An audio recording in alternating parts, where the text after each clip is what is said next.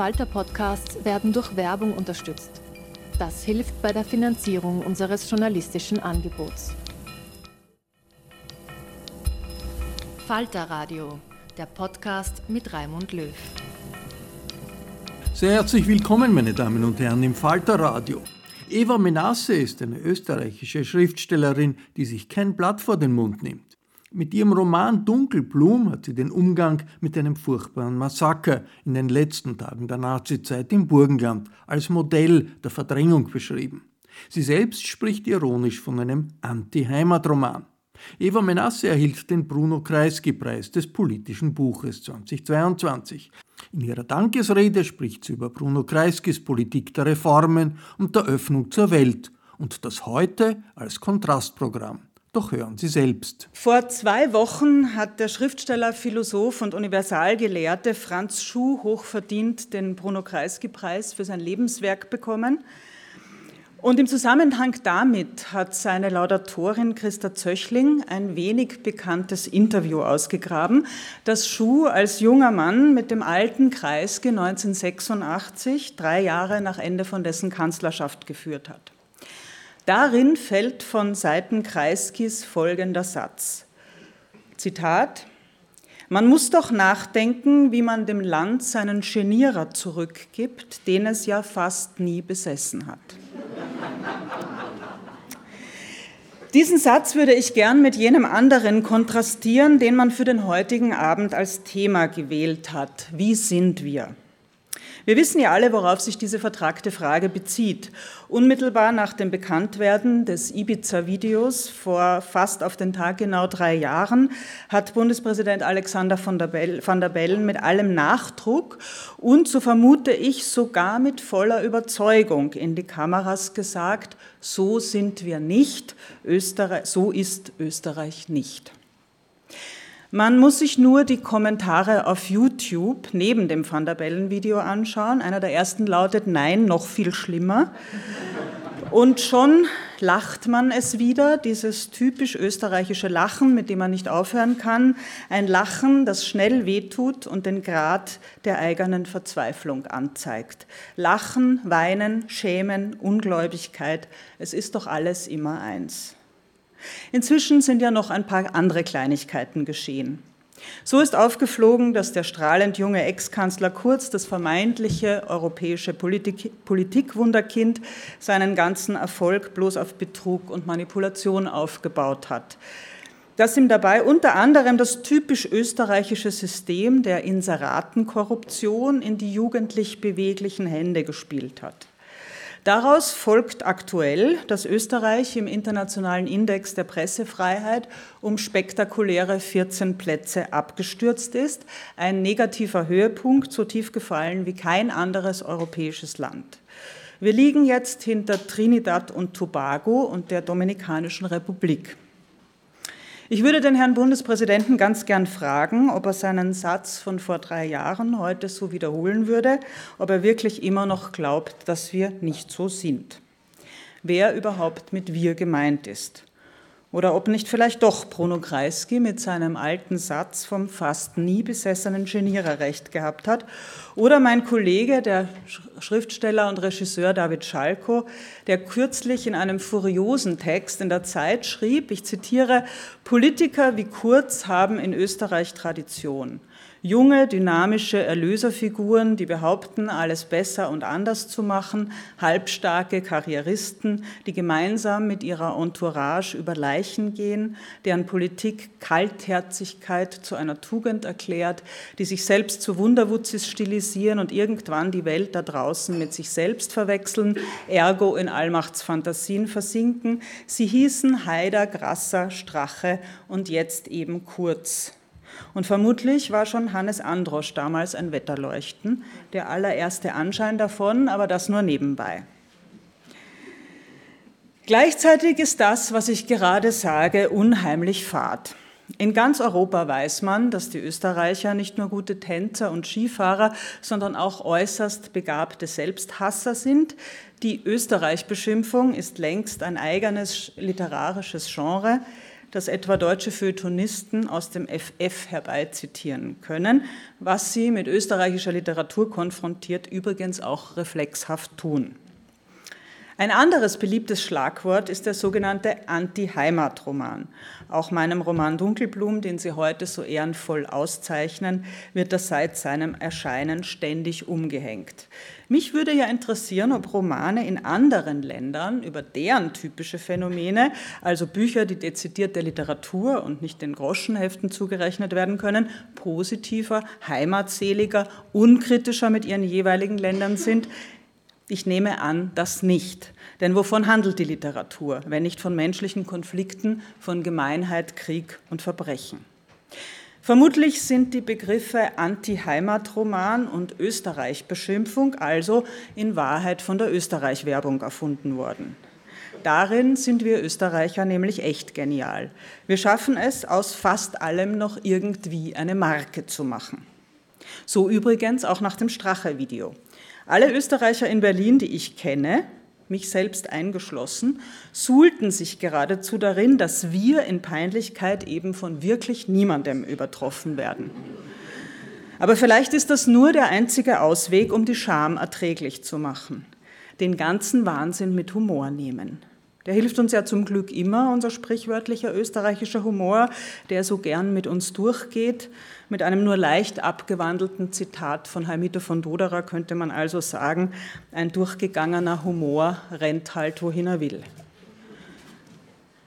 Es ist ein alter Trick, Fragen, die man schwer beantworten kann, einfach umzudrehen und zu schauen, ob man dann mehr damit anfängt. Und siehe da, bei wer, wie wir nicht sind, stoße ich gleich wieder auf Bruno Kreisky. Wir sind nämlich nicht wie Bruno Kreisky, schon lange nicht mehr, nicht einmal ein bisschen. Wenn man von heute aus mehr als ein halbes Jahrhundert zurück auf die Jahre 1970 bis 1983 schaut, dann sehen diese 13 Jahre von Kreiskys Kanzlerschaft wahrlich aus wie das goldene Zeitalter. Was wurde damals nicht alles angepackt, verändert, reformiert, modernisiert? Bildung für alle, gratis Schulbücher, Frauenrechte, Justizreform. Das ganze Land vom Keller bis zum Dach durchgelüftet und umgebaut mit einer heute auf keinem Gebiet mehr auch ansatzweise erreichbaren Geschwindigkeit. Damals gelang eben sogar etwas Komplexes wie die große Justizreform. Heute dagegen scheint diese, dieses miese Inseraten-Korruptionssystem so unverrückbar wie die Alpen und welches Ansehen Österreich damals gehabt hat. Es war genau genommen vor allem Bruno Kreiskys Ansehen, der es mit seiner Intelligenz, seiner Weltläufigkeit, seinem hohen politischen und diplomatischen Verstand, mit seinem Charisma und mit seinem von heute aus atemberaubenden, auch so enorm menschenfreundlichen Pragmatismus erworben hat. Österreich in seiner Randlage, geradezu eingequetscht zwischen den beiden Blöcken, dieses kleine Österreich hatte damals eine wichtige und anerkannte Funktion, nämlich die des diskreten Vermittlers und Gastgebers auf neutralem Boden, wo sich die Mächtigen treffen konnten, öffentlich oder clandestin. Heute dagegen ist sogar der österreichische Nachrichtendienst aus dem europäischen Netzwerk der Geheimdienste ausgeschlossen, weil unserem seit der von einem rechtsradikalen Innenminister angeordneten Hausdurchsuchung keiner mehr über den Weg traut. Man ertappt sich bei dem Gedanken, froh zu sein, dass Bruno Kreisky das nicht mehr erleben musste. Aber genau deshalb sollten wir gelegentlich einhalten und zurückblicken, um den atmosphärischen Unterschied zu ermessen und zu erfühlen, der zwischen einer Persönlichkeit wie Kreisky und seinen jüngsten Nachfolgern im Amt des österreichischen Bundeskanzlers liegt.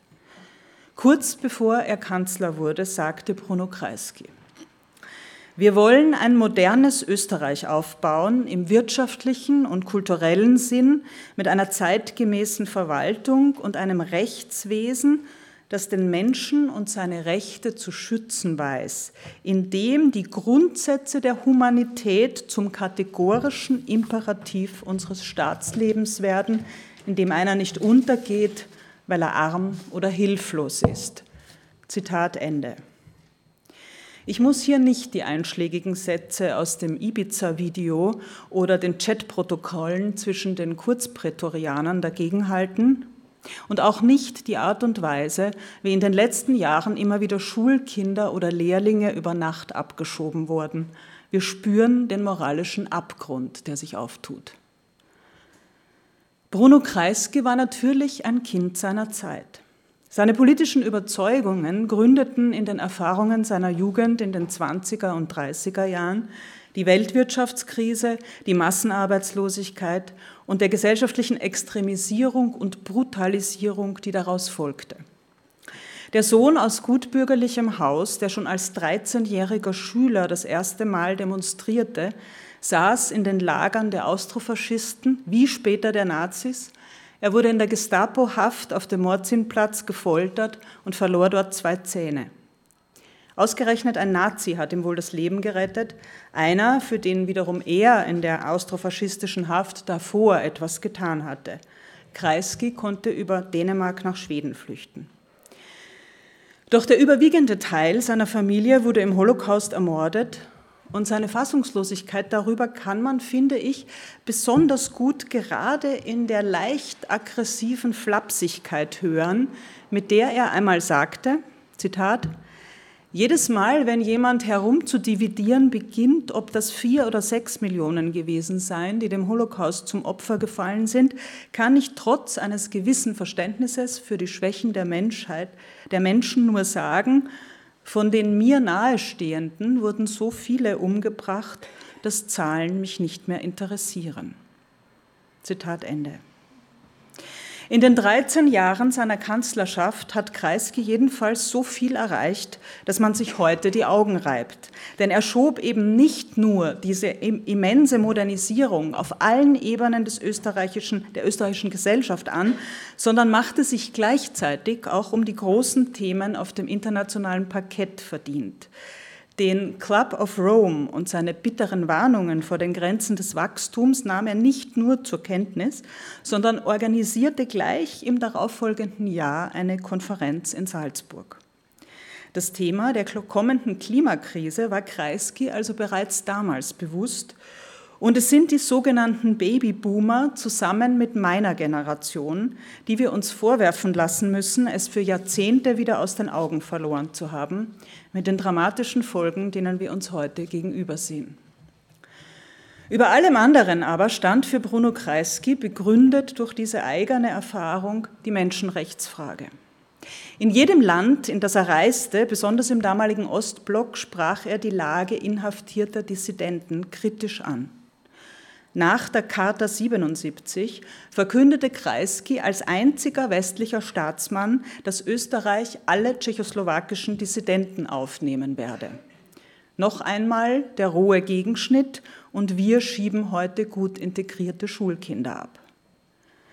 Aber an erster Stelle gehörte ein großer Teil von Kreiskys Energie der Suche nach einer Lösung im Nahostkonflikt zwischen Israel und den Palästinensern. Mit Bestürzung muss man feststellen, dass in diesem Konflikt in den Jahrzehnten seither nichts besser, aber vieles schlechter und noch unauflöslicher geworden ist. Persönlich bin ich ihm, seinen Schwerpunkten und Überzeugungen in letzter Zeit wieder überraschend nahe gekommen. Während ich ganz am Beginn meines Studiums auf der Uni Wien noch eine der stürmischen Jugend geschuldete, sehr kritische Seminararbeit über Kreisky und sein Judentum geschrieben habe, bin ich jetzt, über 30 Jahre später, politisch ganz woanders, nämlich viel näher bei ihm gelandet. Das hat mit den spezifisch deutschen Verhältnissen zu tun, da ich ja seit über 20 Jahren in Berlin lebe. Ich habe mich vor einiger Zeit einer Gruppe Gleichgesinnter, also progressiven Juden, Dissidenten Israelis, sehr anerkannten Holocaust-Historikern und nicht-jüdischen Antisemitismusforschern angeschlossen. Denn wir müssen in Deutschland hart darum kämpfen, überhaupt nur angehört zu werden, wenn wir die katastrophale Menschenrechtslage in den seit 55 Jahren besetzten Gebieten thematisieren wollen. Stattdessen werden wir in diffamierender Absicht ununterbrochen mit rechten Hardcore-Antisemiten und Neonazis in einen Topf geworfen.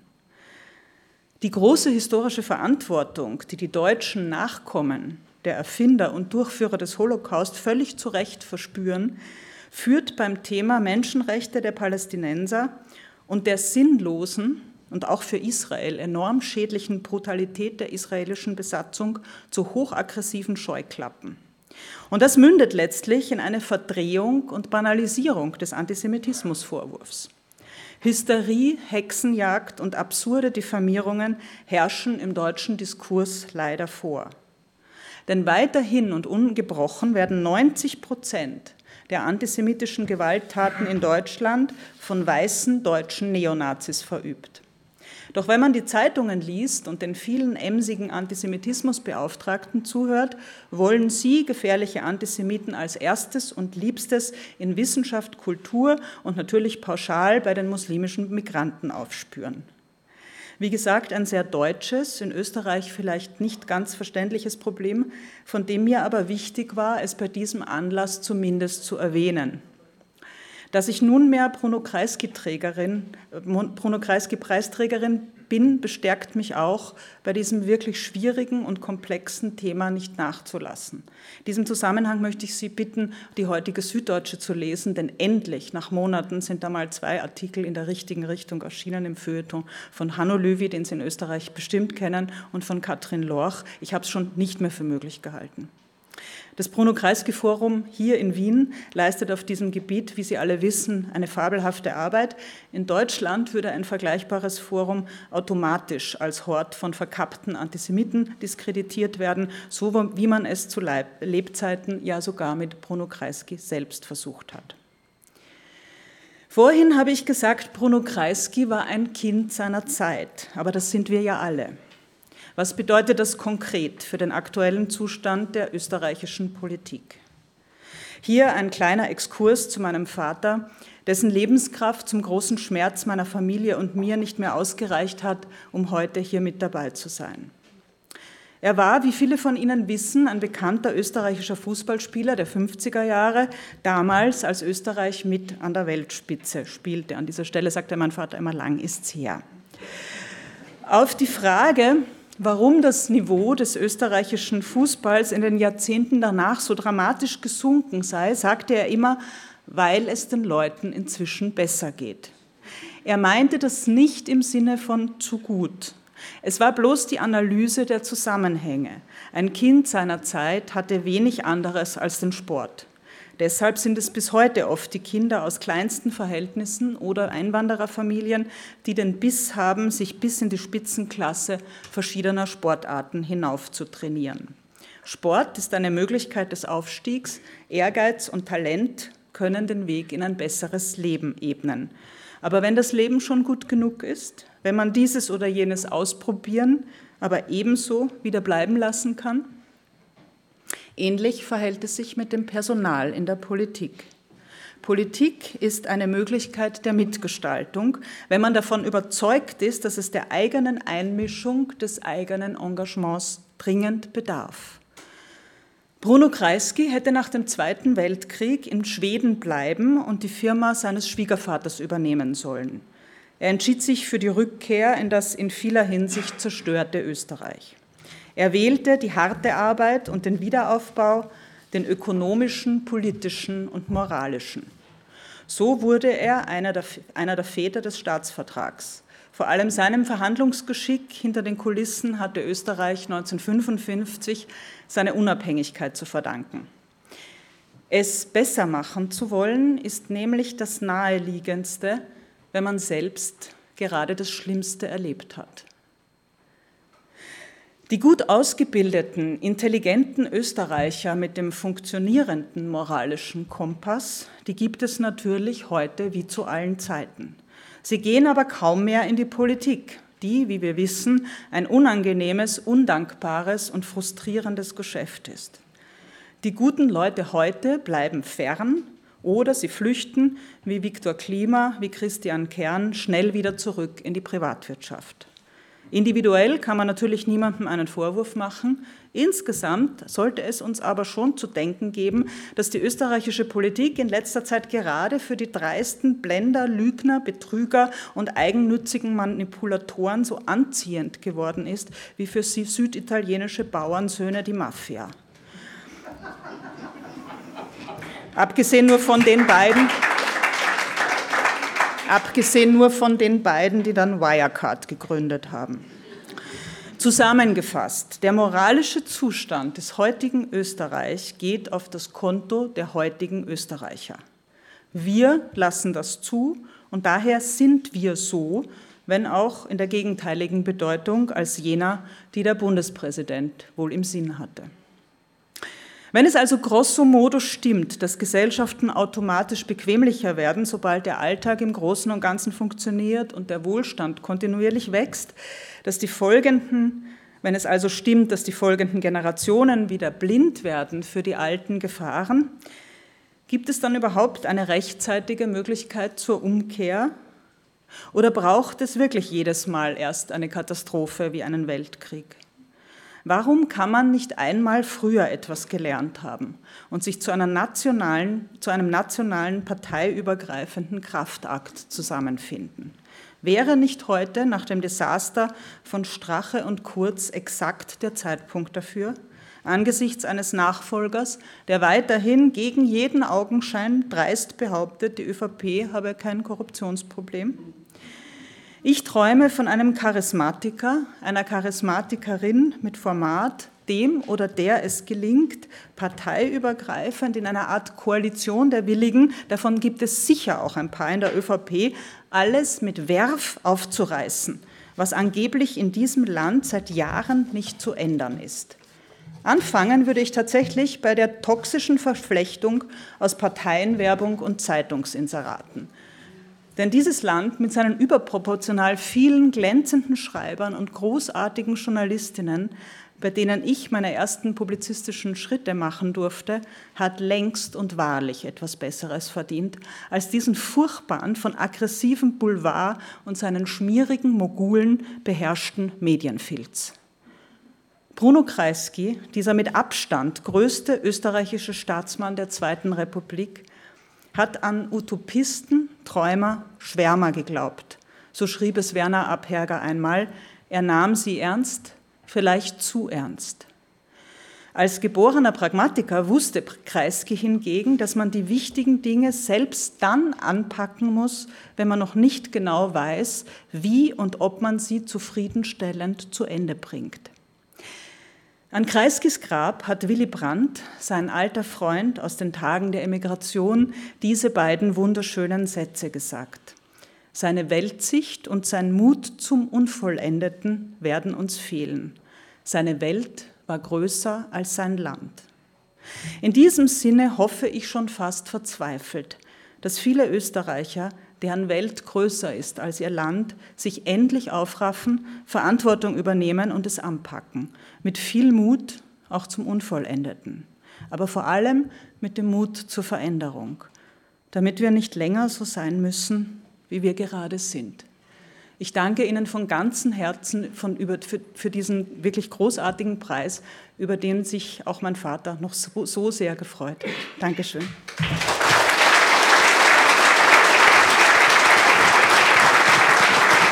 Das war die Dankesrede der Schriftstellerin Eva Menasse für den Bruno Kreisky-Preis des politischen Buches 2022, den sie erhalten hat. Der Preis wird vom Renner-Institut und dem SPÖ-Parlamentsclub vergeben. Die Veranstaltung fand im Bruno Kreisky-Forum statt. Ich bedanke mich sehr herzlich bei den Veranstaltern, die uns die Aufzeichnung dieser Rede überlassen haben. Ich verabschiede mich von allen, die uns auf UKW hören, im Freirad Tirol und auf Radio Agora in Kärnten. Aktuelle Texte zu Politik und Zeitgeschichte lesen Sie regelmäßig im Falter, genau genommen jede Woche. Mit einem Abonnement des Falter sind Sie immer auf der Höhe der Zeit. Ein Falter-Abo können Sie im Internet bestellen über die Adresse abo.falter.at. Ursula Winterauer hat die Signation gestaltet, Miriam Hübel und Philipp Dietrich betreuen die Audiotechnik im Falter. Ich verabschiede mich bis zur nächsten Folge.